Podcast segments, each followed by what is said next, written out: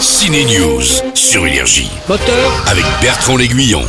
Action Les marins sont à l'honneur au ciné cette semaine dans Flo, un biopic sur la première française à gagner la route du Rhum, Florence Artaud.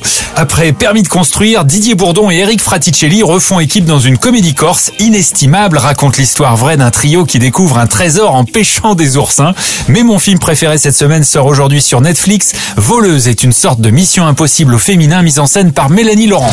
Ok, c'est showtime Ça vole en wingsuit, ça se bat et ça tire beaucoup. D'ailleurs, Adèle Exarchopoulos a adoré apprendre à manier les armes pour voleuse. Je vais te buter. Ça défouraille, mais ça rigole aussi dans Voleuse car Mélanie Laurent voulait un film d'action avec des filles avec qui on aimerait bien sortir pour boire un verre. Non mais faut qu'on lui paye un verre. Ça rigole d'ailleurs beaucoup avec l'acteur lunaire Philippe Catherine. Mélanie Laurent a gardé au montage pas mal d'improvisation.